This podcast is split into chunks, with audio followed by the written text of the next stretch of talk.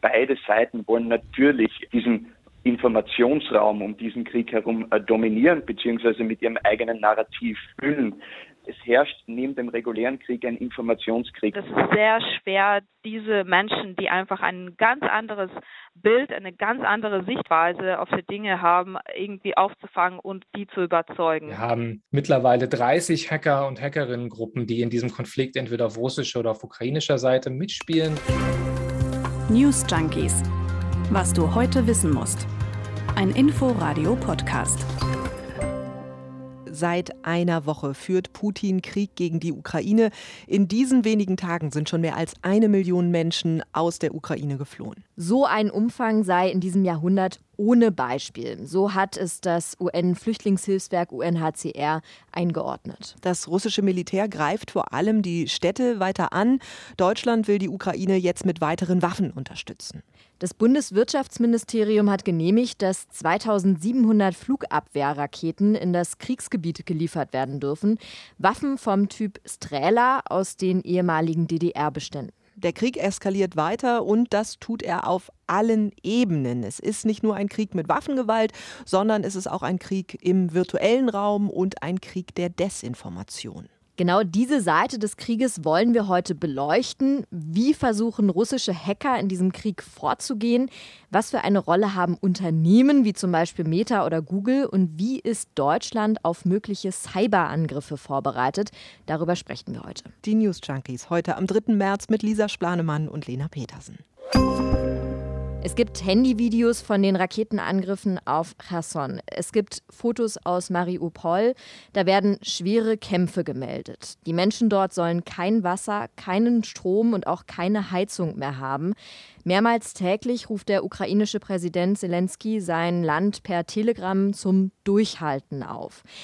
Ich kann mich eigentlich an keinen Krieg erinnern, den man dann auch jenseits des Kriegsgebietes medial so nah verfolgen konnte. Ja, es geht mir auch so. Also bei ja. YouTube gibt es ja auch diverse Live-Kameras in der Ukraine. Bürgerinnen und Bürger, die Zuflucht in der U-Bahn suchen, die mhm. können uns auch per Messenger ihre Lage beschreiben. Und natürlich sind Journalistinnen und Journalisten in der Ukraine und berichten gefühlt rund um die Uhr. Bei uns im Inforadio war heute Morgen zum Beispiel Christian Werschütz zu hören. Ja, und der ist ja gerade sehr präsent. Er ist Reporter beim ORF, also dem österreichischen Fernsehen. Und Christian Werschütz war lange in Kiew und musste jetzt die Stadt Stadt verlassen. Er ist jetzt 80 Kilometer entfernt in Bila Zerkwa. Ich will Kiew aus einem einzigen Grund verlassen. Äh, wenn wirklich der Großangriff einsetzt und die Russen die Infrastruktur zerstören und wir nicht mehr berichten können, weil es keinen Strom oder kein Internet mehr gibt, dann ist es sinnlos, dort zu bleiben. Und das ist eben die Befürchtung, die wir haben, dass das in den nächsten Tagen passieren könnte. Es gibt Journalistinnen und Journalisten, die die Situation also für uns einschätzen und einordnen. Es gibt aber auch total viele Aufnahmen, von denen man jetzt gar nicht so richtig weiß, ob die nun authentisch oder doch manipuliert sind. Ja, auf jeden Fall. Und da geht es natürlich auch um Propaganda, also den Versuch, Meinungen zu beeinflussen. Ja, ganz offensiv. Also Russlands Propaganda zielt ja vor allem auf die eigene Bevölkerung ab. Zum Beispiel auch mit der Aussage, Russland würde sich jetzt gerade nur verteidigen. Gleichzeitig wird die Zensur in Russland auch hochgefahren. Was das konkret heißt, darüber lass uns später auch nochmal sprechen. Mhm. Es werden auf jeden Fall gerade die letzten unabhängigen Medien dicht gemacht. Genau, wir hören aber zum Beispiel auch immer wieder Meldungen über junge russische Soldaten, die orientierungslos in der Ukraine unterwegs sind und die sagen, sie wussten gar nicht, dass sie in den Krieg ziehen. Das hat im Inforadio der Militärexperte Franz Stefan Gadi vom International Institute for Strategic Studies in London für uns eingeordnet. Diese Informationen, wie so alles, was aus diesen äh, Kriegsgebiet jetzt kommt, sind mit äußerster Vorsicht zu genießen. Beide Seiten wollen natürlich diesen Informationsraum um diesen Krieg herum äh, dominieren, beziehungsweise mit ihrem eigenen Narrativ füllen.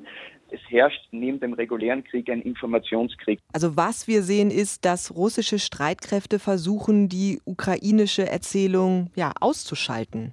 Es gab ja auch schon vorgestern den Raketenangriff auf den Fernsehturm in Kiew.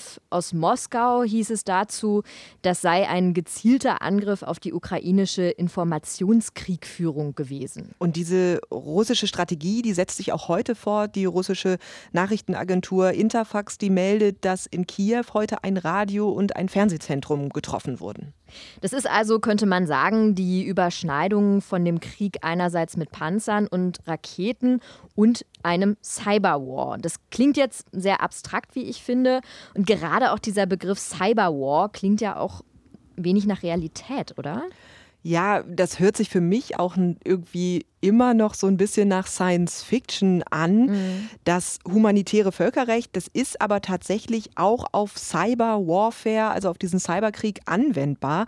Das heißt, auch hier gibt es ein völkerrechtliches Selbstverteidigungsrecht. Da ist jetzt aber natürlich die Frage, was für eine Rolle spielt dieser Cyberkrieg gerade? Ja, also nicht so eine große Rolle wie die Angriffe der Armee, aber vor allem Hacktivisten, also die Aktivisten unter den Hackern, spielen eine größere Rolle als vorher vermutet. So stuft Matthias Schulze das ein. Der ist von der Stiftung Wissenschaft und Politik und der war bei einem Pressbriefing dabei vom Science Media Center. Wir haben mittlerweile 30 Hacker- und Hackerinnengruppen, die in diesem Konflikt entweder auf russischer oder auf ukrainischer Seite mitspielen. Das, ist, das sind alles lose Kollektive, die nicht notwendigerweise miteinander zusammenhängen. Wir haben Kriminelle, die mitmischen. Diverse Ransomware-Gruppen haben sich auf russische Seite geschlagen. Die ukrainische äh, Armee hat eine IT-Army ins Leben gerufen, also einen digitalen Rekrutierungsprozess und Ziellisten verteilt, also mit Servern und IP-Adressen und Institutionen, die sie gerne angegriffen haben würden von diesen Kollektiven. Und die fangen jetzt mehr oder weniger wahllos und unkoordiniert darauf an, Sachen kaputt zu hacken. Ja, Lena, lass uns da mal anknüpfen. Was für Ziele sind das dann zum Beispiel? Also Schulze hat da einiges an Zielen genannt. Also es werden ganz einfach äh, Webseiten angegriffen, es wird Ransomware, also Schadsoftware verbreitet, um Systeme zu kapern. Es gibt immer mehr Datenlecks bei Banken zum Beispiel. Deshalb funktionieren wohl einige Geldautomaten auch nicht mehr. Die Liste ist aber noch viel länger. Es gibt einen Incident bei Nuklearforschungsinstitutionen. Es gibt Berichte darüber, dass angeblich Satelliten gehackt werden. Also da ist gerade ziemlich viel Kraut und Rüben. Und das macht es ein bisschen unübersichtlich und macht es schwierig, weil wir hier ganz schnell in eine Eskalationsdynamik reinkommen können, weil diese Gruppierungen auch kritische Infrastrukturen angreifen, beispielsweise Zugsysteme. Die äh, belarussischen Cyberpartisan-Gruppe hat angeblich den Zugverkehr in, in Belarus gestört, um die Verlegung von Truppen zu beeinträchtigen. Das sind jetzt aber auch nicht alles total ausgefeilte Angriffe. Das muss man jetzt auch dazu sagen. Es gibt aus der Ukraine zum Beispiel auch DDoS-Angriffe. DDoS steht für Distributed Denial of Service. Da sprechen sich also Menschen ab und überlasten Systeme, damit sie nicht mehr erreichbar sind. Klingt auf den ersten Blick relativ simpel. Es gibt aber auch noch andere Schadsoftware, Wiper zum Beispiel. Und diese Software wird ja geschrieben, um Daten komplett zu löschen und damit dann auch gezielt Systeme zu zerstören. Und die spielen auch schon eine etwas größere Rolle, oder? Auf jeden Fall. Also Hermetic Wiper, das haben russische Hacker eingesetzt und das wurde mehrere Monate vorbereitet. Also das konnte man dann auch sehen, als die Software hinterher analysiert wurde. Und es gibt auf beiden Seiten auch sogenannte Defacements. Das hat Thorsten Holz erklärt. Der ist Leiter der Forschungsgruppe zu systemnaher IT-Sicherheitsforschung beim Helmholtz Zentrum für Informationssicherheit. Also Webseiten werden übernommen, verunstaltet, typischerweise politische Botschaften dort äh, hinterlegt, sodass eben über ein Defacement prinzipiell Unsicherheit gestiftet wird. Die normalen Informationsinhalte sind nicht mehr verfügbar und es geht eigentlich darum, politische Botschaften rüberzubringen. Lena, du hast ja vorhin auch schon von dem Recht der Ukraine auf Verteidigung gesprochen. Das ist bei Hackern ja zum Teil aber total schwer mit der Zuordnung. Sprich, also wo kommen diese überhaupt her? Anonymous ist zum Beispiel ein internationales Hackerkollektiv, das gerade die Ukraine unterstützt. Ja, wie kann man das einordnen? Fällt das noch unter Verteidigung? Das ist auf jeden Fall schwierig. Dennis Kenji Kipka ist Professor für IT-Sicherheit an der Hochschule Bremen und der meinte, weil das bei Anonymous ja Privatpersonen sind, die auch gar nicht unbedingt aus der Ukraine kommen, würde das dann unter Cybercrime fallen. Also das könnte dann tatsächlich auch strafrechtliche Auswirkungen haben. Die Frage ist da aber, ob man das auch so nachvollziehen kann. Das bleibt natürlich die Frage. Anonymous, im Grunde genommen, findet man die vielleicht auch gar nicht, die Leute, die jetzt tatsächlich dahinter stehen. Sie bleiben also anonym. Sie bleiben anonym. Aber lass uns jetzt auch nochmal den Blick nach Russland werfen. Dort zeigt sich momentan das große Problem, die Menschen können sich gar nicht richtig informieren über den Krieg in der Ukraine. Ja, das stimmt. Die freie Berichterstattung ist dort ziemlich eingeschränkt, kann man sagen. Das ist kein neues Problem für Russland, wenn man da auch mal in die Vergangenheit guckt. 2018 zum Beispiel, also ist jetzt vier Jahre her, da war Russland auf dem Index der Pressefreiheit von Reporter ohne Grenzen auf Platz 148, mal zur Einordnung von insgesamt 170, also sehr, sehr weit hinten. Und eine wichtige Rolle spielt das russische Staatsfernsehen dabei. Das geht unter anderem aus einem Artikel der Bundeszentrale für politische Bildung hervor.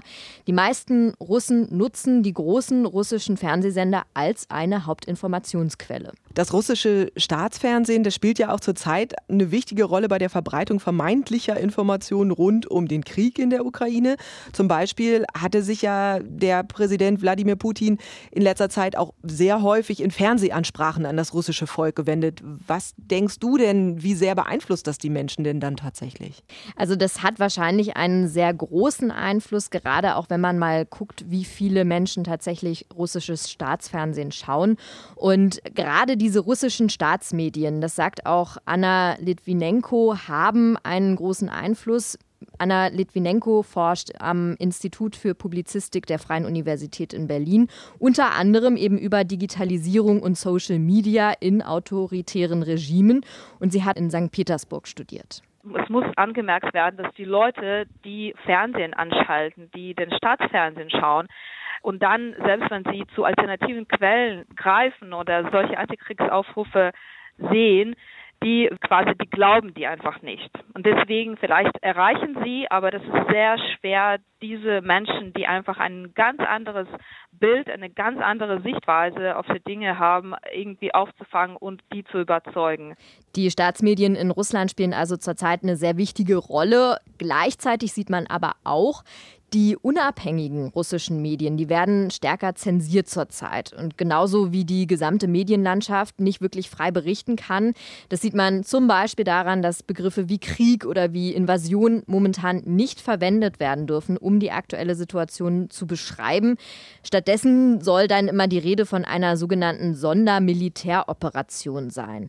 Wer trotzdem von Krieg spricht, dem drohen teilweise harte Strafen. Ja, und dann geht es um die Inhalte, es geht aber auch um den Zugang zu unabhängigen russischen Medien. Auch der wird extrem eingeschränkt, berichtet Palina Milling für das Studio Moskau. Die Webseite des kremlkritischen Fernsehsenders Dost wurde in Russland blockiert. Der Chefredakteur Tichon Zetko hat davon mitten in der Live-Sendung erfahren. Die Generalstaatsanwaltschaft hat von der Telekommunikationsaufsicht gefordert, den Zugang zum Radiosender Echo Moskwy und der Webseite des Fernsehsenders Dost einzuschränken. Ähm, ich habe mir noch keinen Kommentar dazu ausgedacht.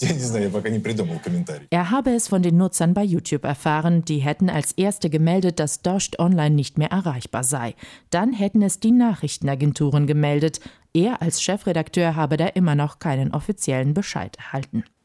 Dieser betroffene Sender kann jetzt zwar noch die Plattform YouTube nutzen, wie lange das aber noch möglich ist, ist bislang unklar und das ist alles sehr problematisch, sagt der Politikwissenschaftler Jens Siegert in einem Interview mit Deutschlandfunk Kultur. Ja, es bleibt immer noch das Internet oder vieles im Internet, auch äh, Echo Moskwy und Dost äh, im Internet noch zu empfangen, entweder über einen sogenannten äh, VPN-Tunnel, ähm, ein relativ einfaches technisches äh, Programm auf, auf dem Computer gespielt wird äh, oder auf YouTube äh, sind beide noch zu empfangen. Aber es ist natürlich einfacher, äh, einfach ähm, äh, bei Echo Moskwy das Radio einzuschalten und wird natürlich die Reichweite erheblich äh, verringern. Außerdem ist nicht ausgeschlossen, dass auch diese Möglichkeiten bald eingeschränkt werden. Ja, und die Sorge, dass bald auch der Zugriff über YouTube dann nicht mehr möglich ist, die ist auch nicht ganz unbegründet, denn andere Online-Dienste waren zuletzt immer wieder nur eingeschränkt verfügbar. Da wurde ja zum Beispiel auch die Verbindung zu Websites wie Facebook oder Twitter so gedrosselt, dass sich die Seiten nur ganz langsam aufgebaut haben und dadurch die Nutzung dann so gut wie unmöglich gemacht. Und die Sorge ist, dass das noch verstärkt wird oder dass YouTube zum Beispiel gar nicht mehr erreichbar ist. Aber wie können sich denn Russen denn jetzt gerade überhaupt noch unabhängig informieren? Es gibt auf jeden Fall noch einige Möglichkeiten.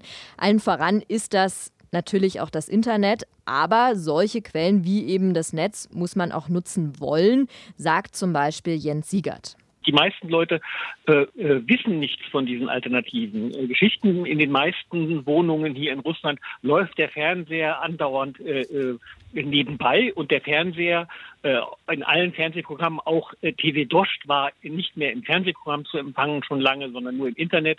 da werden nur die Informationen, die die Regierung haben will, verbreitet und das ist das, was die Leute im Wesentlichen aufnehmen. Wer sich informieren will, muss das aktiv tun das heißt, er oder sie muss schon eine Idee davon haben, dass es andere alternative äh, äh, Informationen gibt und dass sie nützlich für, für diese Personen sind.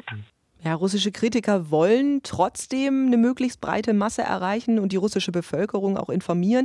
Und da werden einige Gruppen auch sehr kreativ. Also zum Beispiel werden jetzt auch Restaurantkritiken im Internet ja, zweckentfremdet. Ja, statt den Restaurantbesuch zu beschreiben, werden da dann ins Kommentarfeld ähm, Fotos vom Krieg gepostet. Und hinter dieser Idee steckt wohl Anonymous, über die haben wir auch gerade eben schon mal gesprochen. Warum das jetzt so gemacht wird, erklärt das Handelsblatt zum Beispiel heute so. Sie schreiben, dass diese Idee einfach und wirkungsvoll zugleich sein soll, denn der Kartendienst von Google Maps kann in Russland kaum zensiert werden. Also es werden also sehr ungewöhnliche digitale Mittel genutzt, um Infos an die russische Bevölkerung weiterzuleiten. Interessant aber auch, Unternehmen spielen eine immer größere Rolle und das sind dann in erster Linie ja, Tech-Konzerne. Stimmt und vor allem auch auffällig Tech-Konzerne hauptsächlich aus den USA. Da sind dann auch wirklich die ganz großen Player dabei, also zum Beispiel der Facebook-Konzern Meta, aber auch Google zum Beispiel, aber auch der Kurznachrichtendienst Twitter und die Social-Media-Plattform Plattform TikTok. Und auf diese einzelnen Unternehmen wollen wir jetzt mal genauer schauen. Wir haben ja eben auch schon gesagt, einige Online-Dienste werden von russischer Seite eingeschränkt, aber auch die Tech-Unternehmen selber greifen jetzt durch. Wie genau machen die das denn? Also wenn wir uns da mal den Kurznachrichtendienst Twitter anschauen, Twitter zum Beispiel will Warnhinweise nutzen. Die sollen immer dann auftauchen, wenn das Posting von einem staatsnahen Medium kommt aus russischer Seite. Es ist ja auch so, dass gerade mit Social-Media-Kanälen Informationen sehr schnell, sehr weit verbreitet werden können heutzutage. Und das birgt dann natürlich auch die Gefahr, dass man die Quelle manchmal gar nicht richtig einordnen kann. Dadurch mhm. können auch viel schneller Falschinformationen verbreitet werden werden, ja, Zeitalter der Fake News. Gerade in einer Situation, wie wir sie jetzt gerade erleben, kann das natürlich richtig gefährlich werden. Und da sollen eben diese Warnhinweise Abhilfe schaffen. Ähnlich macht es übrigens auch die Meta-Gruppe, also der Facebook-Mutterkonzern. Meta plant da sogenannte Faktenchecks und Meta hat darüber hinaus auch angekündigt, dass die staatlichen Medien keine Werbung mehr machen können auf den Social-Media-Plattformen. Also da wird tatsächlich so ein bisschen auch eingegriffen bewusst. Dann kommt aber auch noch ein weiterer, wie ich finde, sehr wichtiger Punkt hinzu. Hier bei uns in der EU werden nämlich die russischen Medien RT und Sputnik von Konzernen wie Meta komplett gesperrt, sind also für uns nicht mehr zugänglich. Finde ich aber auch bei Falschmeldungen einen richtigen Schritt, das so umzusetzen. Aber wie sieht das denn dann auch bei anderen Diensten noch mit aus? TikTok zum Beispiel. Wie reagiert denn zum Beispiel die äh, Videoplattform? Ja, das ist ganz erstaunlich, wie ich finde, denn auch TikTok hat reagiert und da muss man dazu wissen, TikTok gehört eigentlich einem chinesischen Konzern. Und trotz all dem hat TikTok jetzt reagiert. Wir können über diese App in Zukunft nämlich nicht mehr auf einige russische Staatsmedien zugreifen. Okay, also fassen wir nochmal zusammen. Die Tech-Konzerne reagieren und schränken die Nutzung ein. Was ich mich jetzt aber auch frage, ist, wieso stellen Facebook und Co. ihr Angebot dann nicht in Russland auch komplett ein? Also bestimmte Konten, wie auch hier in der EU zum Beispiel. Tja, das ist eine schwierige Frage, die wahrscheinlich auch so leicht gar nicht zu beantworten ist. Man kann aber sagen, so ein Schritt würde vermutlich provozieren, könnte auch die Situation weiter eskalieren. Das schätzen zumindest einige Experten derzeit ein. Und es würde auch ein Stück weit vielleicht bedeuten, dass dadurch Informationsquellen komplett wegfallen würden. Dadurch könnte man sagen, würde die freie Meinungsbildung eingeschränkt werden. Das sei jetzt mal so dahingestellt. Ja, und dann spielen da vielleicht auch noch untergeordnet wirtschaftliche Interessen der Tech-Konzerne eine Rolle. Also viele, wahrscheinlich Millionen Nutzer würden mit so einem Schritt ja wegfallen, weil sie nicht mehr die Plattform nutzen. Also so weit wollen die Tech-Konzerne dann doch nicht gehen. Aber sie setzen immerhin, wie wir finden, ein Zeichen. Genau, immerhin etwas. Es bleibt ja auch die Frage, ob Deutschland in so einen Cyberwar mit reingezogen werden könnte. Deutschland ist zwar keine Kriegspartei, hält aber solidarisch zur Ukraine, unterstützt das Land unter anderem mit Waffen. Und zur Cybersicherheit hat sich Innenministerin Nancy Faeser schon vor ein paar Tagen geäußert. Alle Infos, die es zu den Cyberangriffen gibt, laufen im Nationalen Cyberabwehrzentrum zusammen, sagt sie. Die Sicherheitsbehörden haben auch die Schutzmaßnahmen zur Abwehr etwaiger Cyberattacken hochgefahren und relevante Stellen sensibilisiert. Wir wissen, dass Cyberangriffe mittlerweile ein häufiges Mittel in Konfliktsituationen sind. Wir gehen daher auch für deutsche Stellen von einer erhöhten Gefahr durch Cyberangriffe aus. Konkrete Hinweise auf Cyberangriffe gegen deutsche Stellen liegen derzeit noch nicht vor. Also ja, die Infrastruktur soll geschützt werden, das ist gut. Problematisch ist aber, dass nicht alles, was wichtig ist, auch wirklich dazu zählt. Also das hat der Professor für IT-Sicherheit Kenji Kipka gesagt beim Science Media Center. Was sich äh, mit Blick auf die Situation in Deutschland natürlich in der Vergangenheit auch gezeigt hat, auch mit Blick auf russische Intervention, dass gerade Kommunen und staatliche Einrichtungen nicht selten eben das Ziel von erfolgreichen Cyberangriffen sind. Das heißt, hier bestehen noch erhebliche Schwachstellen, was aber auch daran liegt, dass eben der Staat selbst nicht eine kritische Infrastruktur ist oder sich nicht als solche definiert, was aber zwingend notwendig wäre. Ja, absurd. Aber wenn es wirklich zu einem massiven Hackerangriff in Deutschland kommt, sagt Kenji Kipka, gibt es vier Stufen von Cyber-Gegenmaßnahmen also von einer Blockade über ein Umleiten von schadhaften Datenverkehr bis hin zu einem Gegenangriff auf Hardware. Problem dabei, da ist einzig und allein die Bundeswehr für zuständig. Ja, und die Bundeswehr darf nur im Verteidigungsfall loslegen. Also wenn es einen Angriff mit Waffengewalt gibt oder wenn der Cyberangriff wirklich so gefährlich ist, als wenn mit dem Militär angegriffen wird. Ja, genau so ist es. Also es gibt Anstrengungen, die IT-Sicherheit in Deutschland gerade hochzufahren seitens des Staates und auch Unternehmen, gerade mit Bezug zur Ukraine, wurden dazu vom Innenministerium auch aufgefordert. Aber alle Experten sagen bisher, ja, Cyberangriffe wird es mehr geben. In einem Cyber Krieg befinden wir uns in Deutschland aber definitiv nicht. Falls ihr noch mehr erfahren möchtet rund um den Krieg in der Ukraine, haben wir noch eine kleine Hörempfehlung für euch zum Schluss. Es gibt jetzt nämlich einen neuen Podcast von der ARD. Alles ist anders, Krieg in Europa. Was will Wladimir Putin? Warum steht die Ukraine eigentlich zwischen Ost und West und ist eigentlich bislang nicht Teil der EU? Wie stark ist Russlands Militär wirklich und welche Auswirkungen hat das alles für unsere Gesellschaft in Europa? Darum geht es im neuen ARD-Podcast, ab jetzt mehrmals wöchentlich, zu finden auf inforadio.de, in der Audiothek und überall, wo es Podcasts gibt. Und auch da findet ihr uns natürlich die News Junkies. Und wir hören uns morgen wieder. Bis dahin macht's gut. Tschüss. News Junkies. Was du heute wissen musst. Ein Podcast von Inforadio. Wir lieben das Warum.